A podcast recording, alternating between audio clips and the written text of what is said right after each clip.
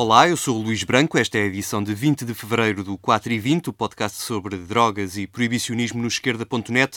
Já sabe que pode subscrever o podcast no iTunes ou na sua aplicação no telemóvel. Basta procurar por 4 e 20, não os números, mas por extenso, 4 e 20. Faltam agora 76 dias para a Marcha Global da Marijuana em Portugal. Já há manifestações marcadas para Lisboa, Porto e Braga nesse sábado, é o dia 6 de maio. Quem não deve aparecer nessas manifestações é o meu convidado de hoje. Ele é o Coordenador Nacional para os Problemas da Droga, das Toxicodependências e do Uso Nocivo do Álcool. E sob a sua alçada está o Serviço de Intervenção nos Comportamentos Aditivos e Dependências, o CICAD, que publicou há poucos dias o seu relatório sobre a situação da droga e toxicodependência em Portugal em 2015. Como é hábito acontecer quando o tema é droga, os mídias foram tentar perceber o que podia causar mais alarme social e escolheram dar destaque a supostas overdoses de cannabis, que apesar de serem uma impossibilidade física, deram boas fotografias em alguns jornais. A propósito de intoxicação mediática, o coordenador do CICAD reconheceu ao 4 e 20 que afinal aquele alarmismo que levou ao encerramento das smart shops há uns anos foi um assunto empolado pelos mídia. Os números da prevalência do consumo nem se mexeram nesses anos e continuaram residuais.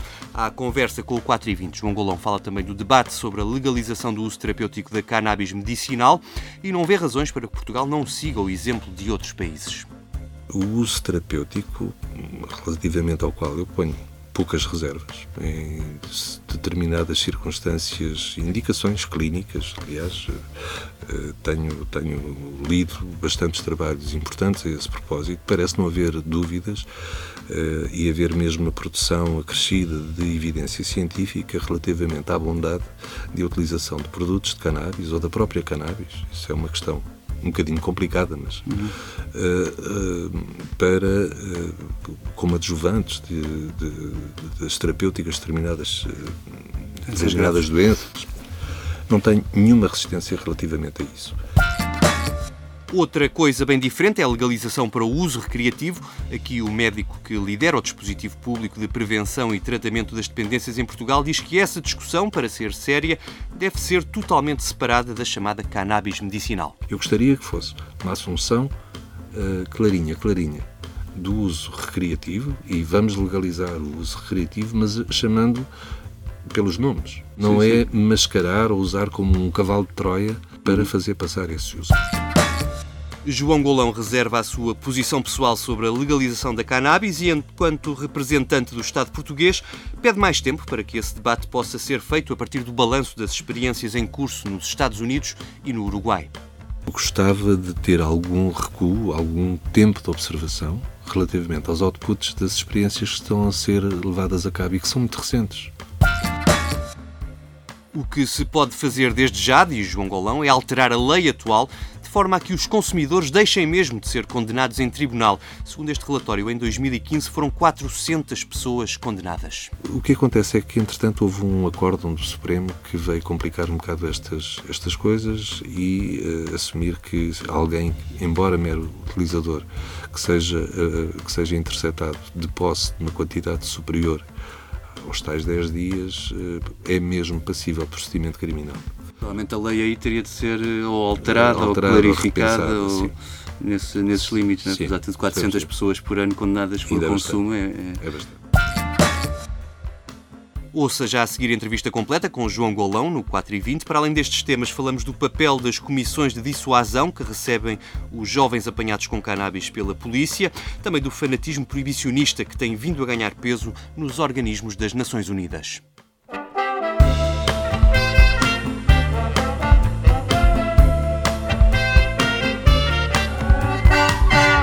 João Golão, obrigado por vir ao, ao 4 e 20. Obrigado por convite. Uh, o relatório sobre a situação da droga e toxicodependência em Portugal relativo a 2015 foi publicado há poucos dias.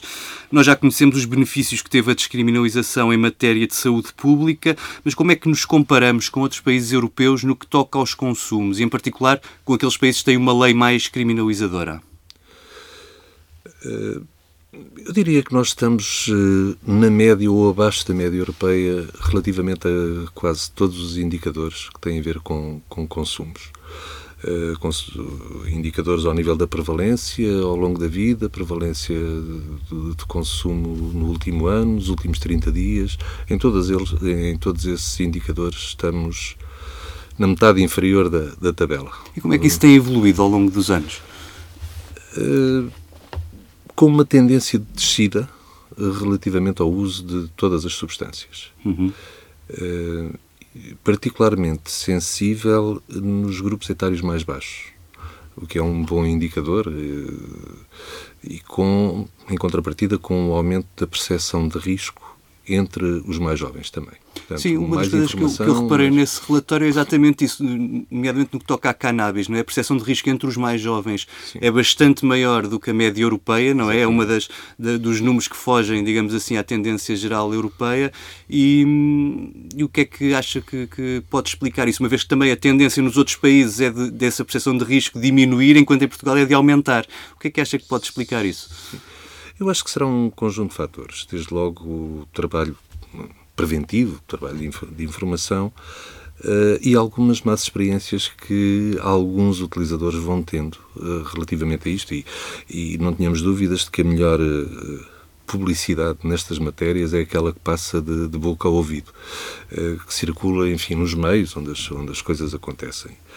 Claro que o trabalho preventivo exercido pelo, pelos técnicos, pelos profissionais, terá o seu peso, mas, de facto, faria uma comparação. Em relação à heroína, por exemplo, eu tenho, tenho eh, a convicção de que grande parte da sua, do seu declínio teve a ver com a, com a foi um autodesprestígio, digamos assim, pela visibilidade dos efeitos uh, deletérios que foi tendo na população. Portanto, e as pessoas foram aderindo cada vez menos, mais jovens, e pronto, isto depois tem um efeito coorte que se propaga.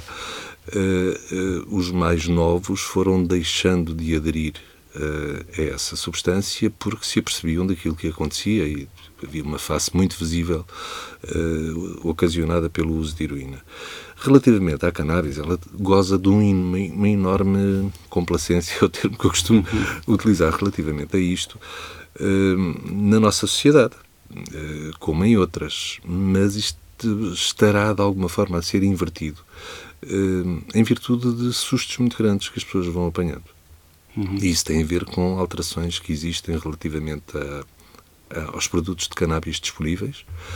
Uh, também, enfim, não quero cair muito em lugares comuns ou em citações de mim próprio, mas já o tenho dito também que uh, a, a cannabis, ou os produtos de cannabis que hoje circulam, têm pouco a ver com a cannabis tradicional, antiga, do, do tempo dos hippies porque uh, as, as estirpes a partir das quais são preparados os tais produtos que circulam atualmente foram objeto de manipulações genéticas, de novos métodos de cultivo e o seu, sua capacidade psicoativa, sobretudo à custa do reforço do, do THC, que é a principal componente psicoativa, foi crescendo.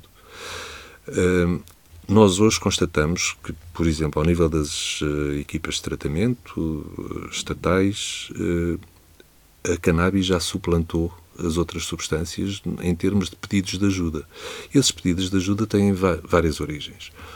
Um deles serão os tais sustos que as pessoas apanham, com recurso, inclusive, a, urgências hospitalares. Devo dizer que os produtos de cannabis, em alguns casos, têm mesmo aditivos uh, de. Uh, têm adicionados canabinoides sintéticos. Uh, que potencia muito a sua, a sua capacidade psicoativa e ocasiona surtos psicóticos, ataques de pânico, enfim, com alguma frequência. Como disse, isso depois é difundido em, nas comunidades de utilizadores, o tal boca ao ouvido. Uh, por outro lado, há uma ação que também considero importante, que tem a ver com a intervenção das comissões para a dissuasão da toxicodependência. Como sabe, temos uma solução, que muitos dizem que é uma solução de meio caminho, eh, de descriminalizar o uso de todas as substâncias. Essa foi também uma originalidade do sistema português. Uhum. Normalmente a discussão é em torno de, da clássica eh, da clássica divisão que no meio científico podemos considerar abandonada entre drogas leves e drogas duras. E a descriminalização de todas as substâncias em Portugal teve a ver com a assunção de que o que verdadeiramente interessa é a relação que o indivíduo estabelece com a substância e não a substância ela própria.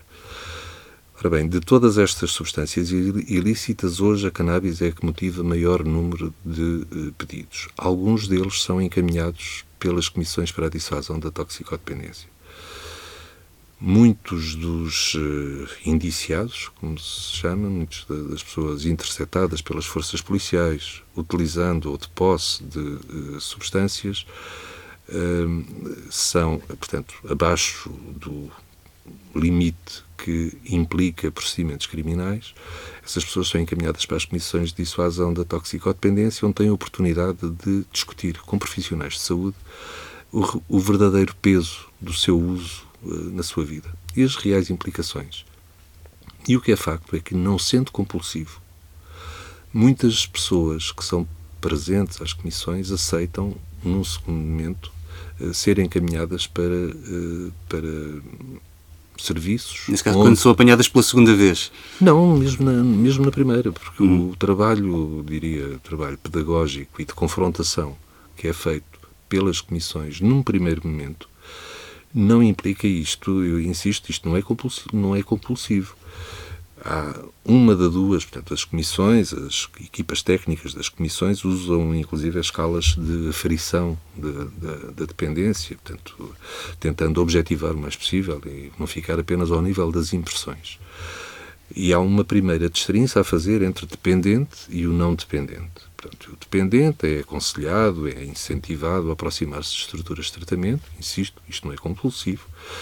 Uh, mas em relação ao não dependente, que é a grande molde de pessoas que são patentes às comissões de dissuasão, hum, eu diria que as comissões eh, funcionam como uma instância de, de prevenção indicada. Como sabe, há vários níveis de prevenção, desde univers ambiental, universal, seletiva, dirigida a determinados grupos, e eh, é indicada, dirigida a indivíduos que têm já um determinado comportamento.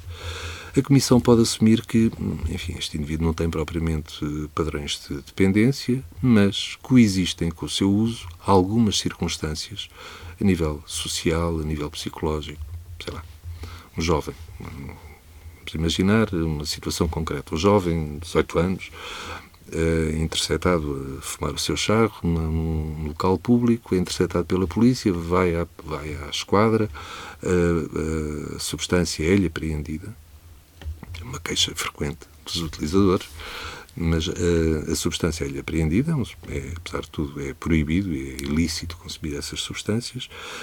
A substância é pesada, se tiver menos do que eh, a quantidade calculada na base de uso individual para 10 dias, a pessoa é encaminhada para a Comissão de Dissuasão.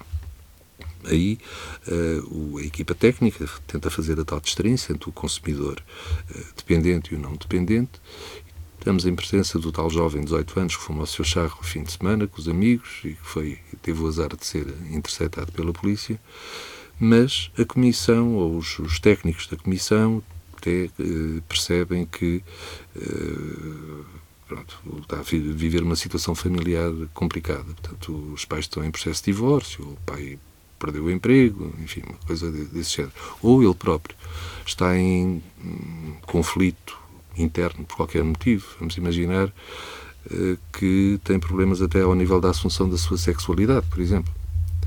E então aqui o que se trata é de encaminhar estes jovens não para um serviço de tratamento de dependentes, mas para respostas existentes na nossa comunidade que possam apoiá-lo nessa situação de crise, evitar que aquele fator suplementar de stress, digamos assim, ocorrendo em simultâneo com o consumo de substâncias, possa vir a ocasionar uh, a transformação daquele consumo num consumo mais problemático. Uhum. Portanto, esta é a filosofia por trás desta, desta, desta questão. E por esta via há muitos encaminhamentos uh, para para serviços não relacionados com a toxicodependência, mas também a identificação de muitas situações de consumos mais problemáticos, mais eh, com características de dependência, e aí as pessoas são incentivadas a aproximar-se das estruturas de tratamento. Essa pode ser uma explicação para a subida, uhum.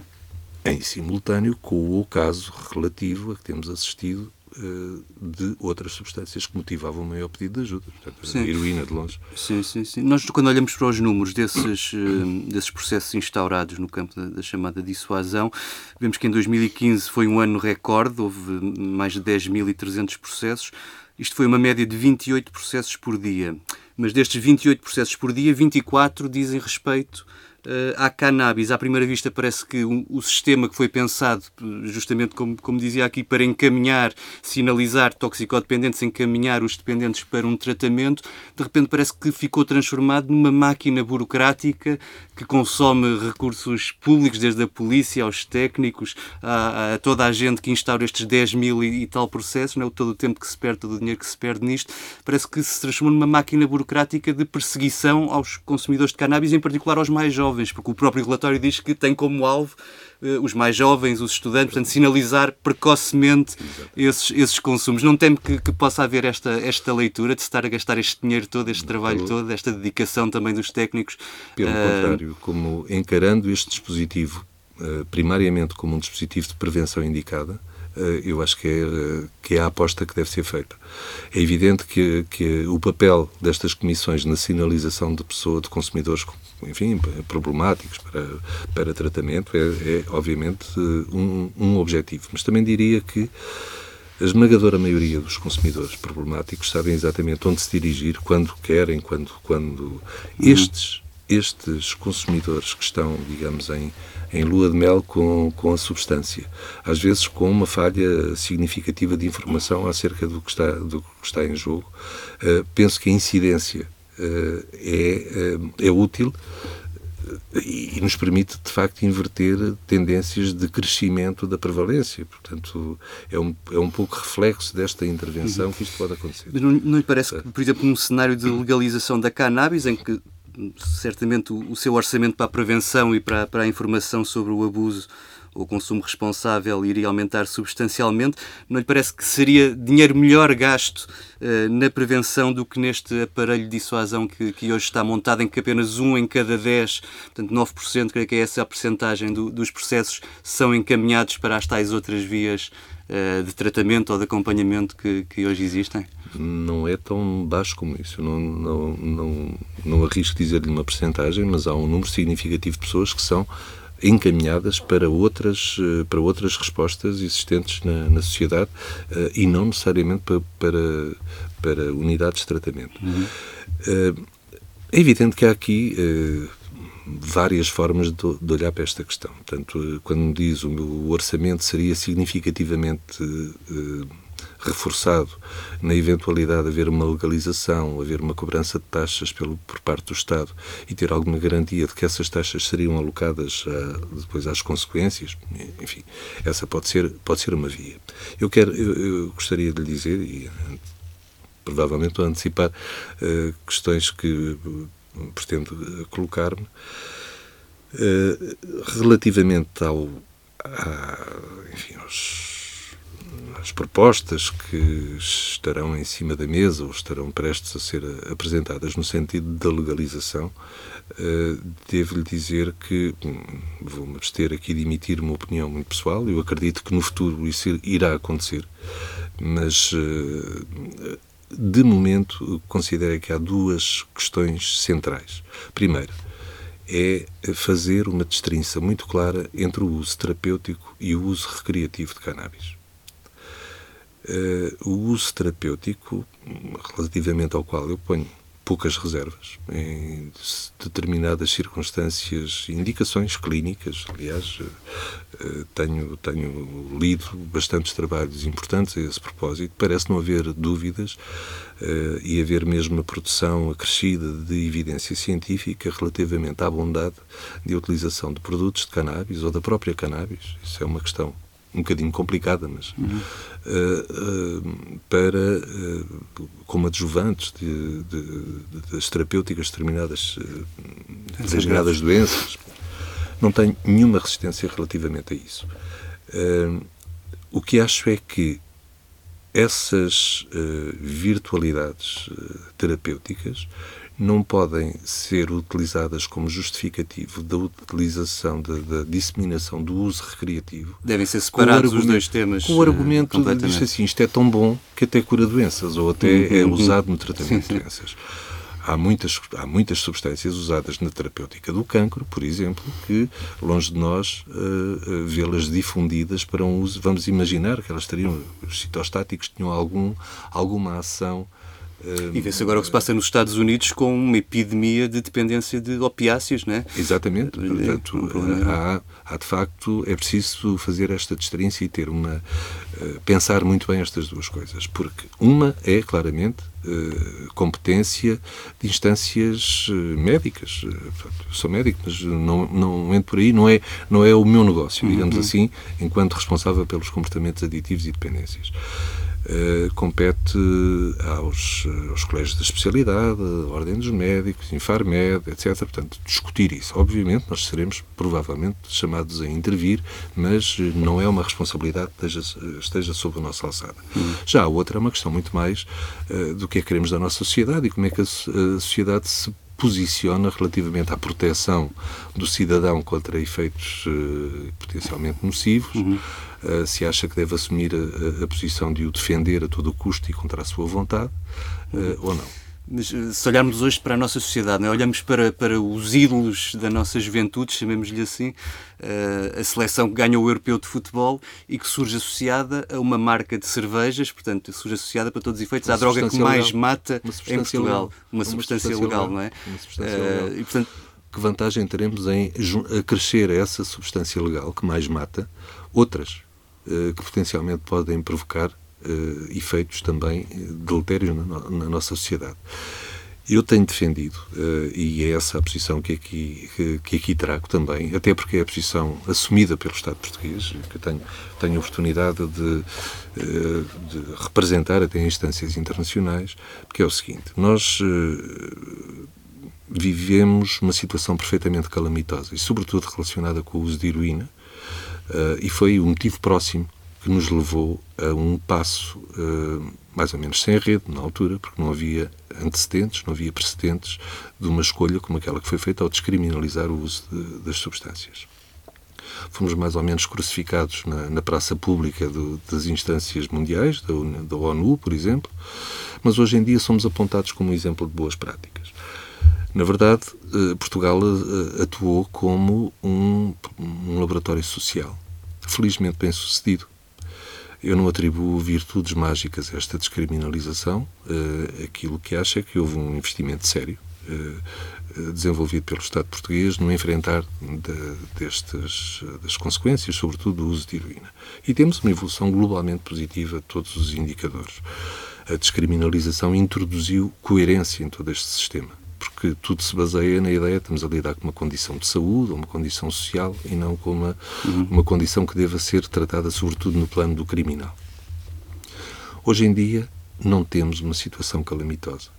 Uh, temos problemas, temos um outbreak aí de, de, consumo de heroína ou de consumos injetáveis de subpopulações mais desorganizadas, mas eu diria que isto não afeta, no seu conjunto, a evolução positiva é alguma coisa que temos que enfrentar, encontrar novas respostas, mas uh, falo-emos. Uhum. Uh, agora, outra, outra coisa uh, é pensar que, portanto, uh, dizia eu, Portugal comportou-se como um, um laboratório social e a nossa experiência inspirou várias outras a nível europeu e mundial. Hoje em dia não temos a tal situação calamitosa há experiências que estão a ocorrer noutros países, noutras zonas do mundo. Pensar no Uruguai, estou a pensar em vários estados dos Estados Unidos uh, e, e, penso que temos tempo para criar alguma distância relativamente a essas, a essas experiências. Dou-lhe um exemplo. Nos Estados Unidos, uma coisa que me aflige, que me preocupa e que me incomoda é o crescimento da prescrição, supostamente para fins terapêuticos, mas que, na verdade, é para fins uh, recreativos. Isso foi uma forma de contornar, digamos assim, a lei ao, Certo, ao uh, pronto, isso, mas não? daí, daí uh, eu clamar contra a falta de seriedade que há na mistura dos dois, do, das, das, duas situações, do uso uhum. terapêutico uhum. e uso recreativo. Eu gostaria que fosse uma assunção clarinha, clarinha. do uso recreativo e vamos legalizar o uso recreativo, mas chamando pelos nomes. Não sim, é sim. mascarar ou usar como um cavalo de Troia para uhum. fazer passar esse uso. Eu acho que é um uso, é uma discussão igualmente legítima, perfeitamente, eh, enfim, eh, digna de ser travada na sociedade portuguesa. A única coisa que digo, e mais uma vez eh, reservando de alguma forma a minha posição pessoal, mas aquilo que o Estado português tem assumido, e assumiu isto num gás na, na sessão especial da Assembleia Geral das Nações Unidas do ano passado, em abril uh, do, ano, do ano passado, é assim, nós estivemos na linha da frente, da frente introduzimos alterações quando, era, quando enfrentávamos uma, uma situação calamitosa. Agora estamos um pouco na expectativa de ver o que é que outros, uh, ao ensaiarem as suas experiências, que resultados vão colher em termos de saúde individual e coletiva. Uhum. É isto, é isto que eu digo. Não é ser um tampão, não é isso que pretendemos. Uh, uh, a que este debate seja uh, travado e, uhum. sobretudo, que seja travado com o máximo de evidência científica disponível. Uhum. Nós, nos últimos 15 anos, portanto, temos tido essa política de tirar do, do, sistema criminal quem é consumidor, mas a verdade é que ainda hoje há quem seja condenado em tribunal pelo crime de consumo. É? O relatório fala em cerca de 400 pessoas, por exemplo, quem plantar cannabis para consumo próprio para não alimentar o tráfico, facilmente ultrapassa o limite legal, que são as 25 gramas. Não, é? não acha que já seria a altura de despenalizar totalmente o consumo, ou seja, tirá-lo de vez dos tribunais portugueses? Vamos ver assim, eu acho que a nossa, a nossa lei, insisto, isto foi, foi uma decisão tomada há 15 a 6 anos e, eh, enfim, de alguma forma pioneiro. Uh, mas foi inovadora também ao fixar uma uma quantidade limite baseada na, na, na, na quantidade estimada para uso pessoal, uh, para uso individual durante 10 dias, e a fixação desse limite de um, de um, de um cut-off objetivo, uh, penso que foi muito uma, uma excelente ideia. Alguns países, já depois de nós, decidiram descriminalizar o uso, mas não fixaram esses, esses limites. E isto dá lugar a todo, a todo tipo de discricionariedade por parte das forças policiais. Na prática, o que acontece é que alguém interceptado de posse de uh, substância para uso, uma substância qualquer para uso pessoal, uh, vai à esquadra e, na prática, o que é que acontece? É, é um marginal, é, é, negro, é, pertence a uma minoria qualquer uh, e a polícia assume, pronto, é um traficante e vai para tribunal, aparece um, alguém com um ar completamente diferente, menino de boas famílias, uh, e é mandado em paz, uh, rotulado de mero utilizador. O facto de nós termos este limite objetivo põe-nos, de alguma forma, ao abrigo dessa discricionariedade que podia ser exercida pelas forças, pelas forças policiais no, naquele momento inicial de uhum. encaminhamento para um ou outro dos sistemas. Contudo, é possível, a posteriori, haver um cruzamento uh, de um lado para o outro. Ou seja, alguém que é interceptado com uma quantidade superior e que é enviado para tribunal, pode ser, num segundo momento, enviado pelo juiz para a Comissão de Dissuasão da Toxicodependência. Teoricamente, o oposto também, também é possível. Tenho à minha frente alguém que tinha uma quantidade inferior, mas toda a evidência de que nem sequer é um utilizador uh, de substância, mas é um, é um traficante, e eu uhum. poderia enviar eh, para, para tribunal. Insisto, penso que este limite, tal como, como foi estabelecido, é útil. O que acontece é que, entretanto, houve um acórdão do Supremo que veio complicar um bocado estas, estas coisas e uh, assumir que alguém, embora mero utilizador, que seja, uh, que seja interceptado de posse de uma quantidade superior aos tais 10 dias, uh, é mesmo passível de procedimento criminal. E pronto, é, um, é uma, uma intercorrência uh, bastante posterior à aprovação da lei que veio complicar um bocado uh, o espírito. Provavelmente a lei aí teria de ser eh, ou alterada, alterada ou clarificada ou, ou nesse, nesses limites, né? apesar de 400 pessoas por ano condenadas por ainda consumo, é, é, é, bastante. é ainda muita gente. Nós já falámos aqui um pouco das, das Nações Unidas, nesses fóruns internacionais que o João Golão também frequenta bastante, sobretudo nos últimos anos, a apresentar o, o exemplo português.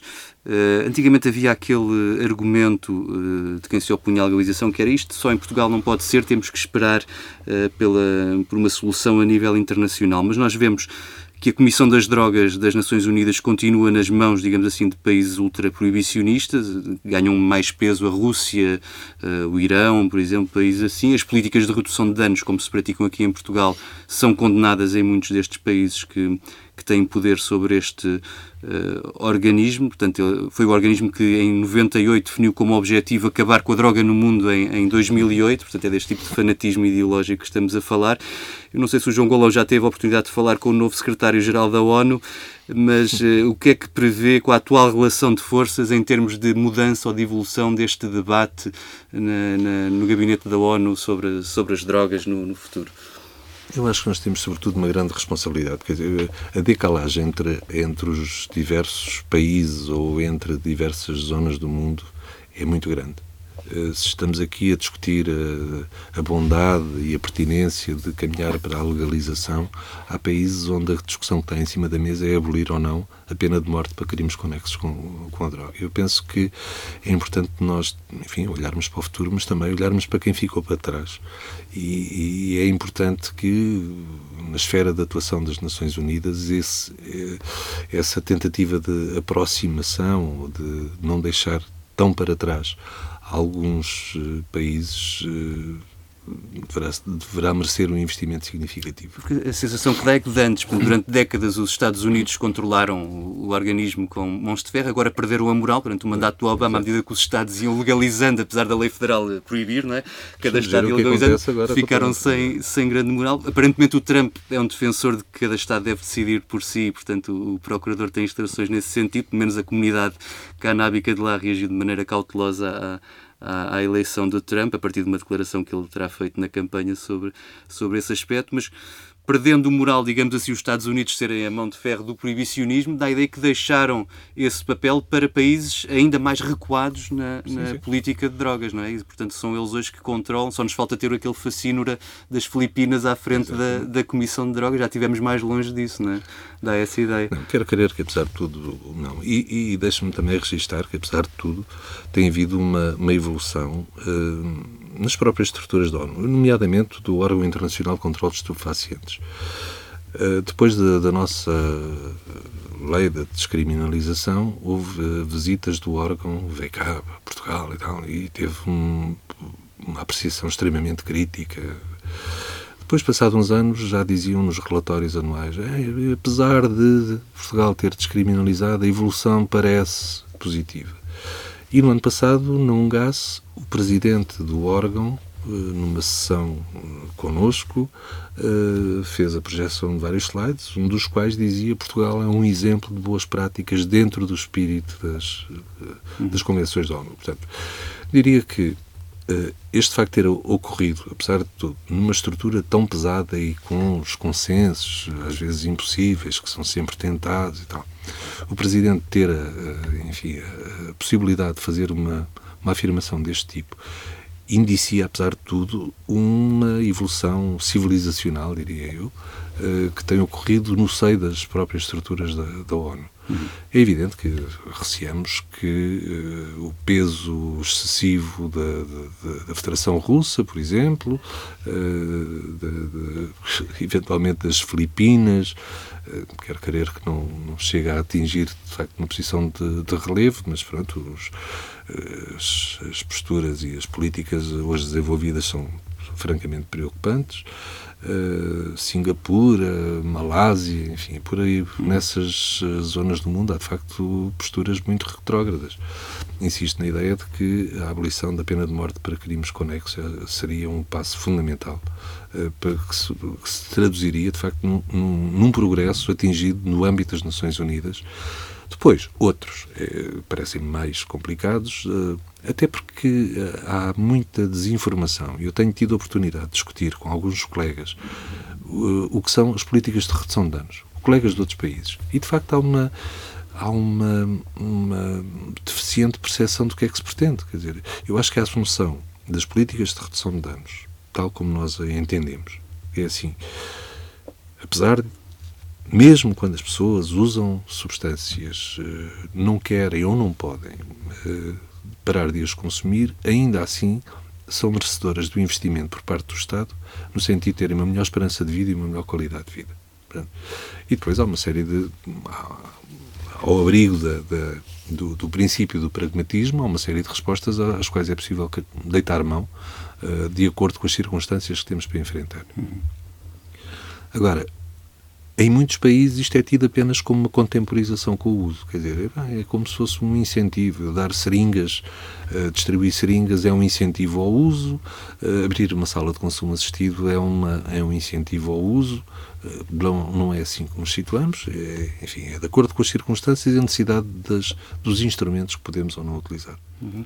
Nós estamos a caminhar para o fim da nossa uhum. conversa. Me queria voltar um bocado atrás, ainda ao, ao, relatório, não este de 2015, mas aos anteriores também, porque nós tivemos cá em Portugal uma experiência que eu chamaria de legalização selvagem das drogas, que foi os anos em que os, os smart shops estavam abertos ao público e, portanto, basicamente tratava-se de lojas que vendiam todo o tipo de substâncias químicas não proibidas formalmente por lei, como se fossem uh, uh, adubo para, para plantas e, portanto, sob essa capa, milhares de pessoas consumiam uh, todo o tipo de drogas com consequências para a saúde bem, bem superiores às que conhecemos da, da tradicional cannabis.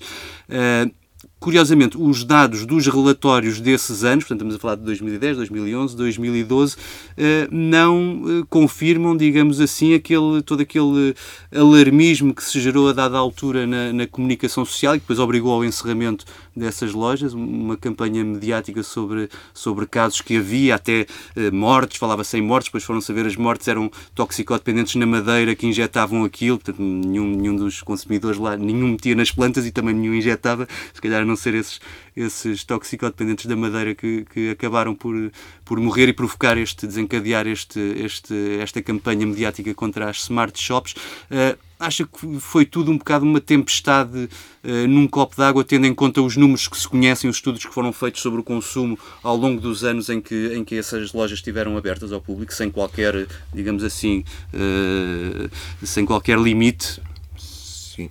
Eu penso que foi uh, demasiado empolado na altura, uh, ao nível da, da, comunicação e do espaço, do espaço público, digamos assim.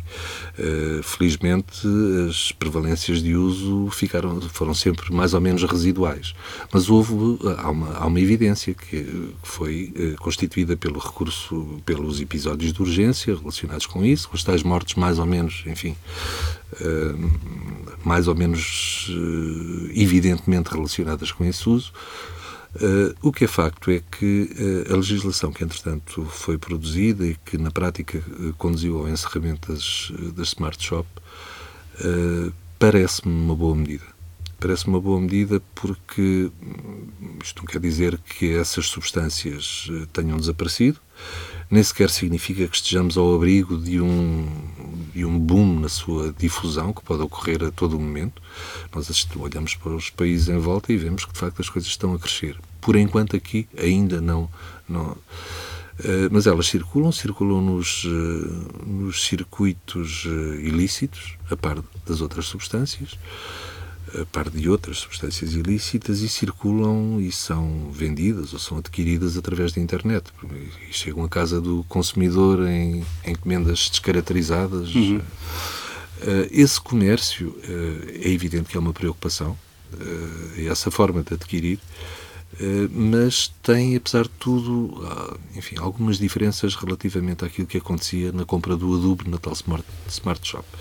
Eh, a compra via internet pressupõe eh, algumas coisas, entre as quais a existência de um cartão de crédito associado, alguma informação para que morada as pessoas. Física. Sim, uma morada física e exige que as pessoas conheçam alguma coisa para saberem onde é que vão, onde é que vão comprar.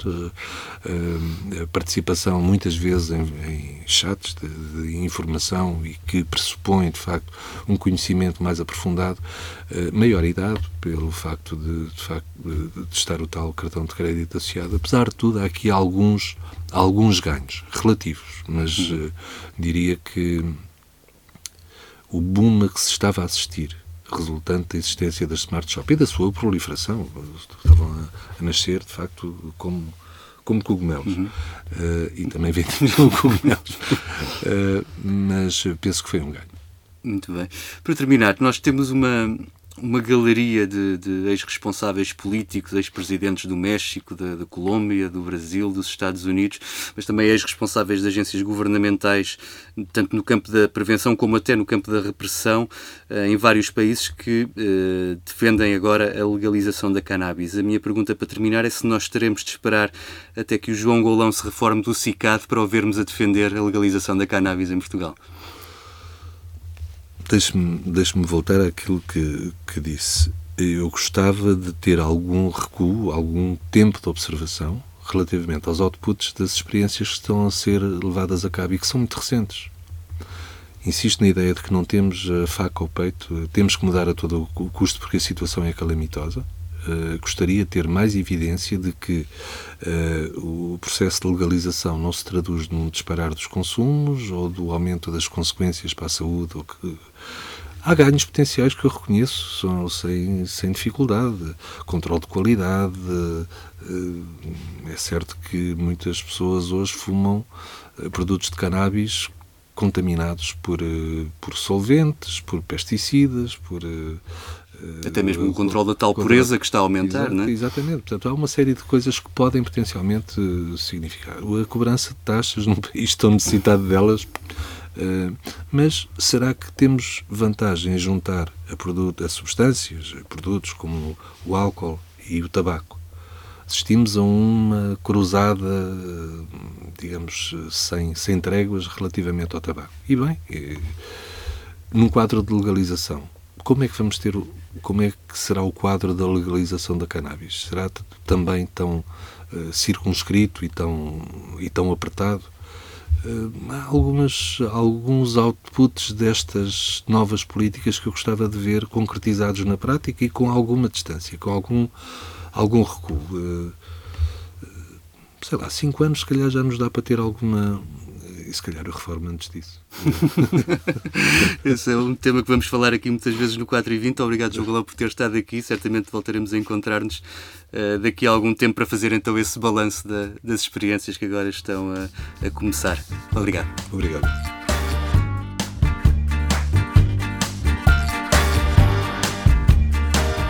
Está assim fechada esta edição do 4 e 20. Obrigado pela companhia. Se gostou, não se esqueça de subscrever o podcast e de o partilhar. Também temos página no Twitter e no Facebook. Pode ler esta entrevista e ter acesso ao link para o relatório do CICAD na página do 4 e 20 no portal esquerda.net. Estão lá também as edições anteriores do programa. Eu volto no dia 4. Até lá.